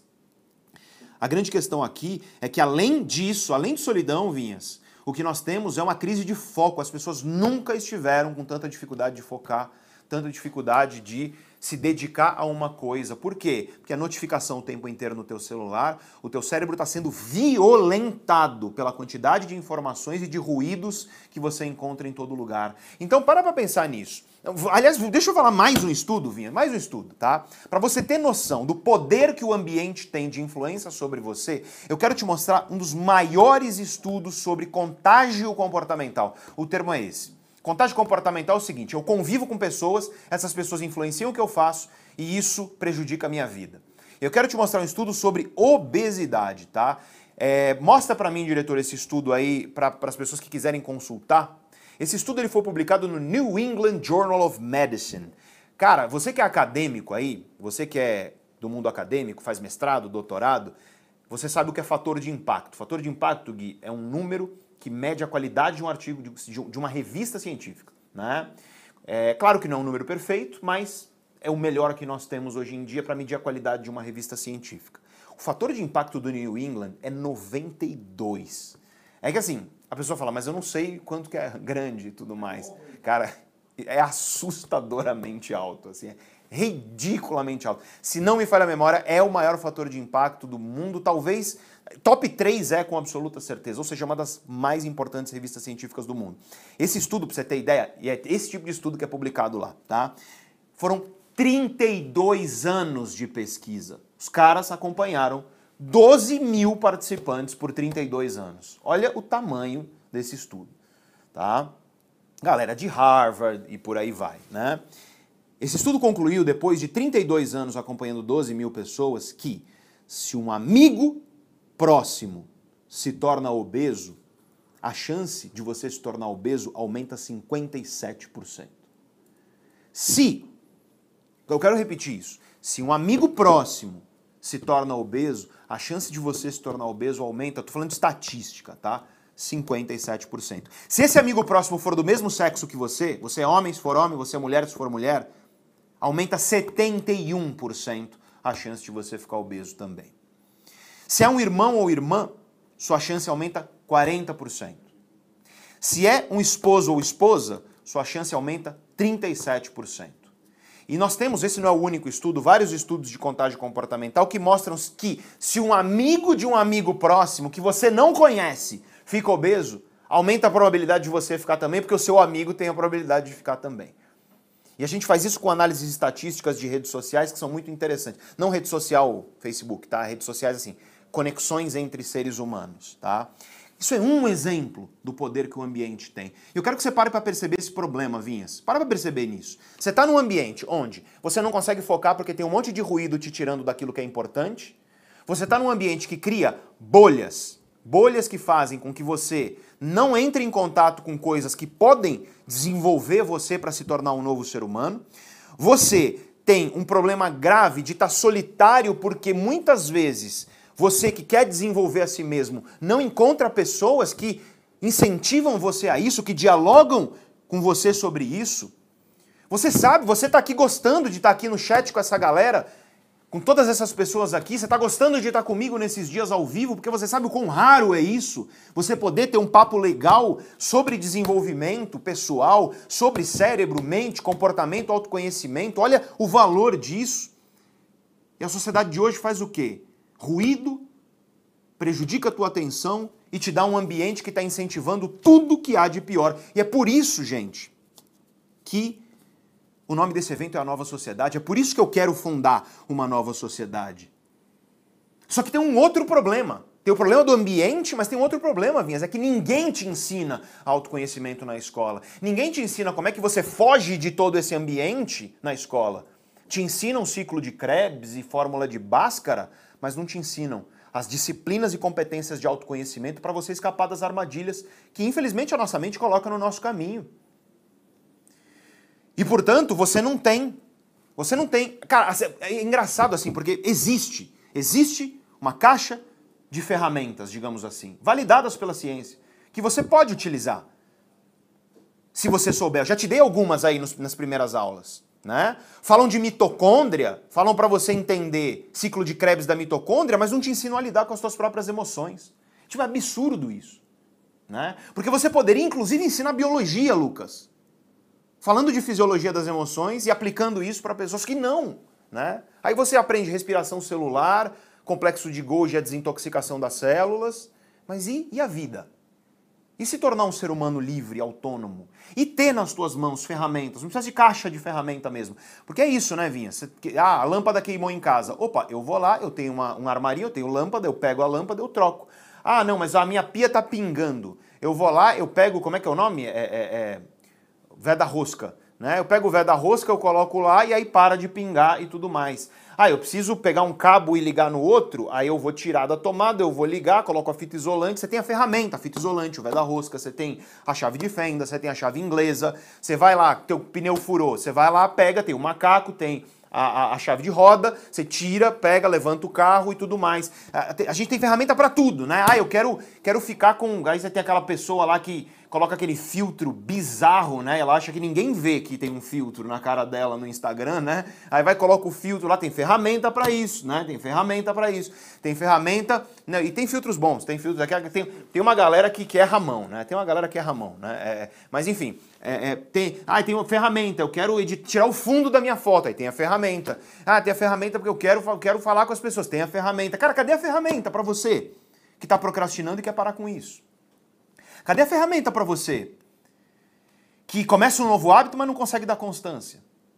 Cadê a ferramenta para você que fica ansioso, mas não consegue reduzir a tua ansiedade para você voltar a ficar engajado nas coisas que você precisa fazer? Cadê a ferramenta para você que está desanimado, naquele estado de apatia, sem energia, para você ganhar energia suficiente para conseguir começar o que você precisa? Cadê a ferramenta para você parar de fazer com que as tuas emoções briguem dentro de você?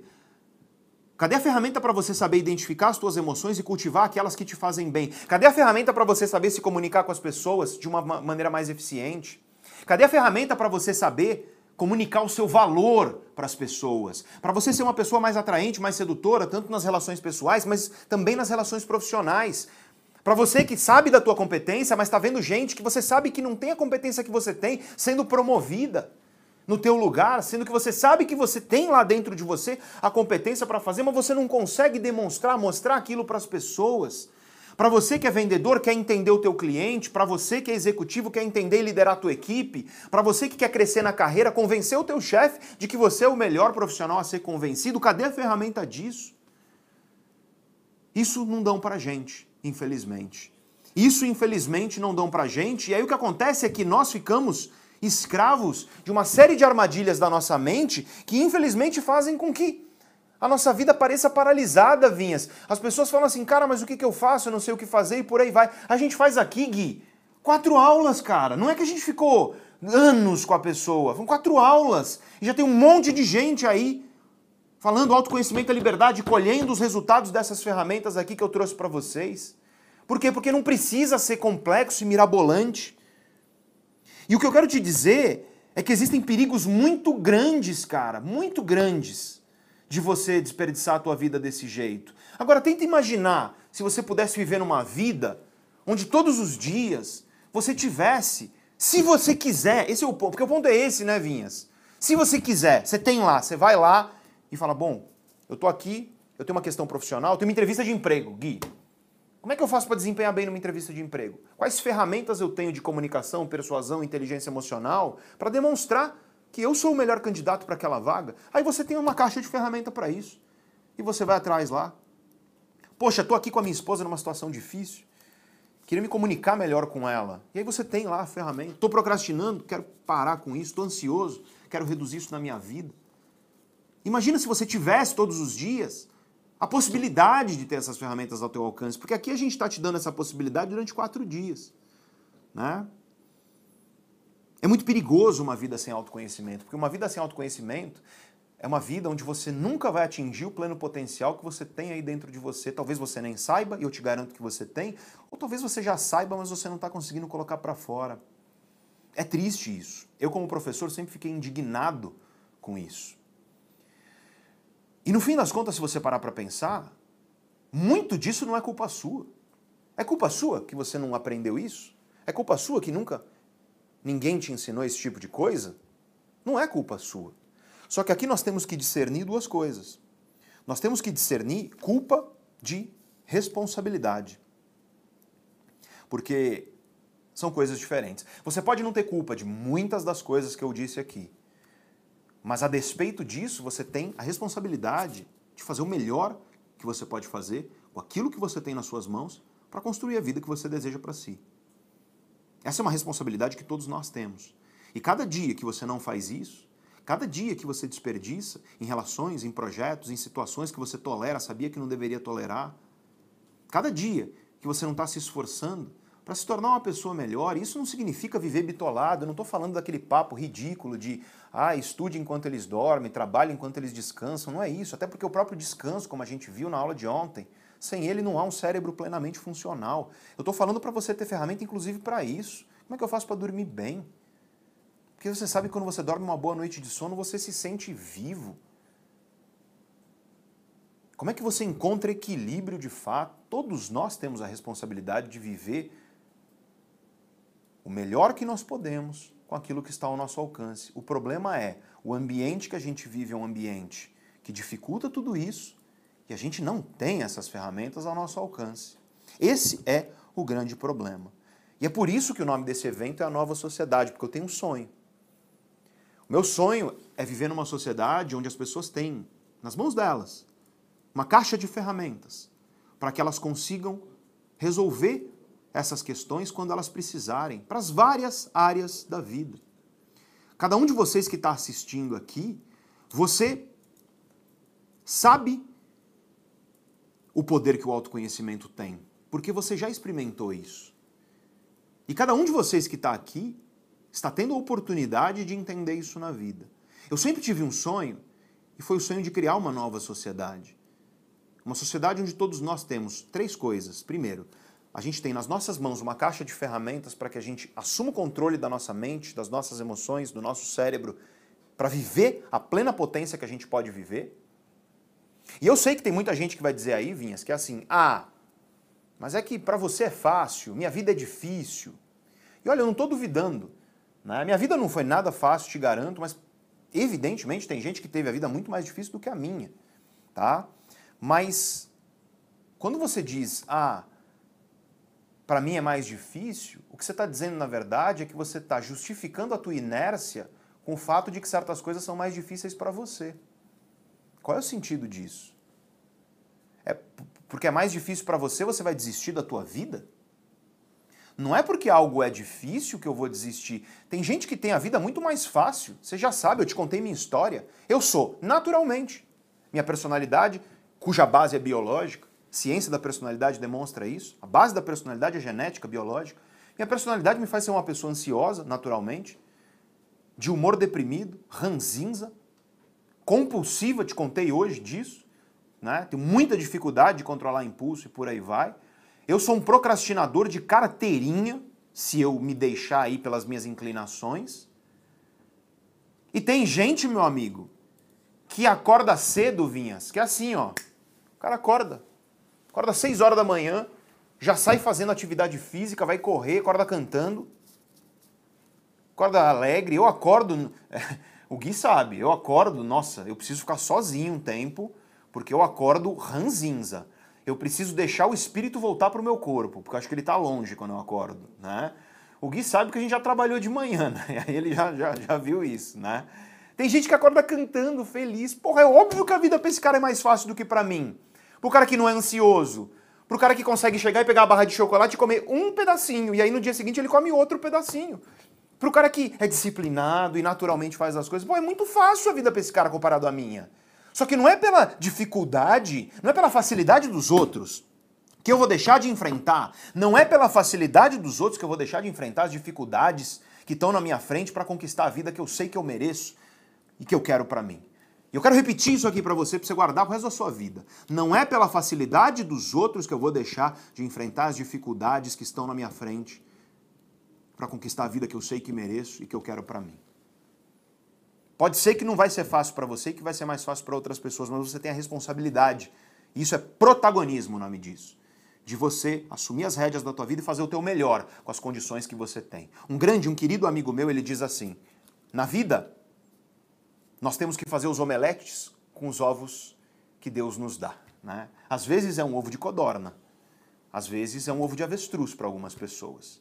Mas o que não faz sentido nenhum é você viver a vida paralisado apontando o dedo para os omeletes das pessoas ao seu redor, longe de você. Isso é responsabilidade, isso é protagonismo. Sim, muito do que acontece que dificulta teu autoconhecimento não é culpa sua, mas a responsabilidade de fazer o seu melhor é. E é por isso que eu tenho esse sonho, que é democratizar o autoconhecimento. E eu quero que cada um de vocês que está aí assistindo às aulas da nova sociedade possa fazer parte dessa nova sociedade que eu quero construir junto comigo. E eu quero aqui para você anunciar esse que é, de longe, o projeto mais ambicioso da minha carreira, da minha vida. E olha que eu já fiz coisas bastante ambiciosas. São mais de 15 anos como professor, rodei os quatro cantos do nosso país, pude falar com pessoas das mais diferentes formações, temos na Neurovox, já passaram por aqui, a gente inaugurou Vinhas em 2020. Os nossos cursos abertos ao público geral. Já passaram novembro. mais de novembro de 2020. Já passaram mais de 15 mil alunos por aqui. Muitos deles vimos aí, né, pessoas falando que conseguiram se livrar de uma série de hábitos nocivos, conseguiram melhorar suas vidas, estavam aqui, estão aqui assistindo a esse evento. Eu tive o privilégio e a oportunidade de estar dentro de mais de 800 empresas que nos contrataram para levar conhecimento para dentro delas. Eu tive a oportunidade e tenho de estar aqui no canal do YouTube com quase 2 milhões e 400 mil inscritos que nós temos hoje. E tudo isso, tudo isso foi para culminar nesse projeto que eu quero apresentar para você. É aquilo que eu estou chamando de primeira revolução do autoconhecimento. Depois de tanto tempo estudando e aplicando, porque esse é o ponto. Não é apenas o estudo, é o refinamento, é a aplicação e o teste e a validação das ferramentas que você está aqui junto comigo aprendendo. Depois de tudo isso, eu decidi materializar isso no projeto mais ambicioso da minha carreira. Eu quero promover uma revolução. E essa revolução é baseada em três pilares. O primeiro é conhecimento sólido, cientificamente validado, só que de maneira simples, com linguagem que qualquer um seja capaz de entender, como tudo que você está vendo aqui. O segundo pilar é um ambiente. Eu quero criar um ambiente que potencializa o autoconhecimento, que potencializa a tua vida, o teu cérebro, tuas emoções, os teus hábitos. Em vez desse ambiente ruidoso e desse ambiente tóxico e doentio que está apequenando a nossa vida. E em terceiro lugar, eu quero te dar uma caixa de ferramenta, essa que a gente nunca teve, para você poder buscar lá a ferramenta necessária para o momento que você está vivendo. E eu quero que esse ambiente seja um ambiente próximo entre mim, entre você, entre todos os outros membros que estão juntos nessa sociedade. E essa revolução e esse projeto eu vou anunciar no domingo, no dia 10 de julho, agora domingo de 2022, às 10 horas da manhã. 10 de julho, às 10 horas da manhã, é onde eu vou anunciar esse projeto, que é o projeto mais ambicioso da minha carreira. Eu sei que vários de vocês já participaram de eventos ao vivo nosso aqui da Neurovox. Não é nada do que você já viu. Isso eu posso te garantir. Não é nada próximo ao que você já viu. É absoluta e totalmente inédito. É uma iniciativa para democratização do autoconhecimento como nunca eu fiz e como nunca ninguém fez. É uma nova sociedade. E isso eu vou te apresentar no domingo, às 10 horas da manhã. Para isso eu preciso do seu comprometimento.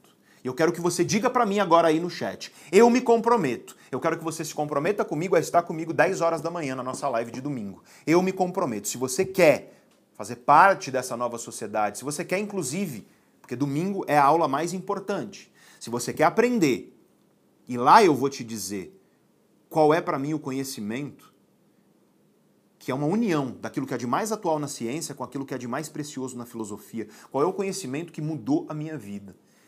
Que virou a chave para que eu me tornasse a pessoa que eu sou hoje. Então, nessa aula de domingo, você vai ter tudo isso. Eu vou te apresentar o que é essa nova sociedade, eu vou explicar em detalhes o que ela significa, como você faz para fazer parte dela. Eu vou te dar aquele que é o conhecimento mais precioso, o grande segredo, na minha opinião, daquilo que faz realmente a vida das pessoas mudar e lembre-se que hoje nós temos uma ferramenta que eu vou te apresentar agora. Essa ferramenta é uma ferramenta de avaliação de vulnerabilidade perante as armadilhas da mente. Você vai preencher essa ferramenta e ela vai te dar um resultado que é só seu, que vai te dizer o teu grau de vulnerabilidade perante as armadilhas da mente que mais travam a vida das pessoas. Só que esse resultado você vai ler e vai falar, mas Pedro, como é que eu interpreto isso? Eu vou interpretar para você, junto com você, na aula de domingo. Então, olha o tamanho da importância dessa aula. A aula de domingo eu vou te dar aquele para mim que é o grande segredo, o conhecimento mais precioso, na minha visão, a respeito de como a gente consegue transformar as nossas vidas, como a gente une tudo isso que a gente está vendo agora para construir uma nova sociedade, uma nova vida para nós. Número dois, eu vou te apresentar o projeto mais ambicioso da minha carreira, a democratização do autoconhecimento numa primeira revolução do autoconhecimento. Em terceiro lugar, eu vou discutir, vou debater, vou explicar os resultados da ferramenta que você vai preencher. Quando que a ferramenta vai para a galera hoje, Ju? É hoje? É hoje mesmo, é hoje né? É hoje mesmo. Assim que acabar a live, a ferramenta vai. Quanta gente, quantas pessoas a gente tem online aí? 21.500.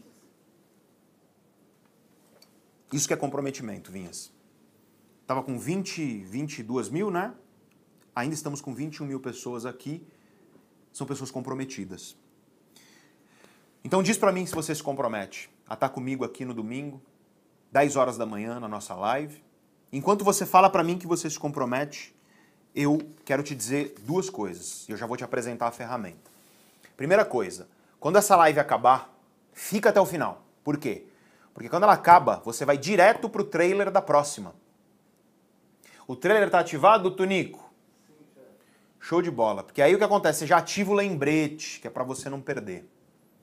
Se você ainda não entrou, entra no grupo de WhatsApp para você receber a ferramenta que eu vou te apresentar agora. Que é lá no grupo de WhatsApp que vai chegar o link para você. E é muito simples, né, Vinhas? Você vai tocar no link que vai chegar lá no seu WhatsApp e ele vai lá para a nossa ferramenta. Você vai colocar o seu e-mail. E é muito importante que você porque tem gente que coloca assim, joão@gmail.com, né, que é o e-mail o e-mail falso, né? Coitado do João, né? Porque deve ter um João aí, né? Vai ter um João aí. É, mas enfim, a questão é que o resultado vai no seu e-mail. Ou seja, você precisa colocar um e-mail válido, tá? E aí colocou o seu e-mail, você vai entrar em um questionário, vai demorar cinco minutos, cinco minutinhos, tá? E você vai depois receber uma avaliação do grau de vulnerabilidade seu perante as várias armadilhas da mente humana. Isso você vai receber aí no WhatsApp, esse link, então é importante você entrar no grupo de WhatsApp, se está no computador é aqui, se está no celular é aqui embaixo. Se você chegou depois, aí é importante saber que você vai perder essa ferramenta, por quê? Porque a ferramenta já foi para o grupo de WhatsApp quando acabou essa live aqui. Né? É muito esquisito falar isso, porque eu estou falando com pessoas no futuro, né? então eu tenho que regular a, flexão do verbo de maneira muito, muito curiosa. Domingo, dia 10, é a nossa aula mais importante. 10 horas da manhã, mais importante. Quero frisar e ressaltar isso. Nessa aula eu vou te dar aquele, para mim, que é o grande segredo, o grande, grande, grande segredo que faz com que as pessoas consigam realmente mudar suas vidas. O grande segredo do autoconhecimento. Eu demorei muitos anos para chegar a esse conhecimento e ele é oriundo não apenas do meu conhecimento científico, mas do meu conhecimento filosófico também. Eu vou te explicar os resultados da ferramenta de hoje na aula de domingo e, portanto, se você só preencher a ferramenta hoje, você não vai ter os insumos para entender esse resultado. Eu vou explicar isso domingo. Domingo eu vou falar uma coisa que eu sei que você está esperando, que é falar sobre o ômega 3. Eu deixei para o domingo, né, uma promessa que eu fiz para você. Domingo eu vou te apresentar aquele que é o projeto mais ambicioso da minha carreira e domingo eu vou te explicar como que você reúne tudo isso que a gente aprendeu aqui para você não parar de crescer, de se desenvolver, de extrair do teu cérebro o melhor que ele tem, para que a cada dia você seja o melhor ser humano que você pode ser. Eu acho que todas as pessoas merecem isso. Merecem viver uma vida onde você acorda pela manhã e a vida faz sentido. Faz sentido você viver, você trabalhar, você lutar pelos teus sonhos, faz sentido, faz sentido viver. É isso que o autoconhecimento traz, no fim das contas. Eu quero agradecer muito a todos vocês pelo comprometimento. Eu quero agradecer muito a todos vocês pelo carinho. Temos algum recado a mais que precisamos dar, meu querido Rodrigo Vinhas? Acho que chegamos ao fim da nossa live. Espero que tenha sido proveitosa. Se foi proveitosa, joga uma chuva de cérebro aí e agradece aqui a nossa equipe, agradece ao Gui, agradece ao Vinhas, ao Lucas, agradece a Ju, agradece ao Tonico e a toda a equipe do Tonico que está aqui com a gente, a nossa querida Gabi e a todos nós aqui na Neurovox que não somos só eu. Eu sou apenas o rosto. O rosto precisa de um corpo, de órgãos, de um cérebro. E o corpo, o cérebro e os órgãos são todas essas pessoas que estão aqui comigo. Eu quero dar parabéns para você por ter ficado até o final de mais uma longa live aqui, uma aula muito proveitosa porque você é a pessoa realmente diferenciada. Você é o melhor aluno. E é você que eu quero ver no domingo, às 10 horas da manhã. Uma alegria imensa ter passado essa noite aqui com você. Mesmo cansado que estou e todos aqui, o que faz um professor ter os seus olhos brilhando e acho que dá para ver, dá para ver aqui a alegria que eu sinto de estar com você. Obrigado de verdade. Eu vou dar uma descansadinha nos próximos dias para estar junto com você de manhã no domingo às 10 horas, na melhor aula da sua vida, eu te prometo. Um grande abraço, uma boa noite. Fica aqui e ativa a notificação logo depois do trailer que vai aparecer quando essa live acabar. Boa noite, gente. Um abraço.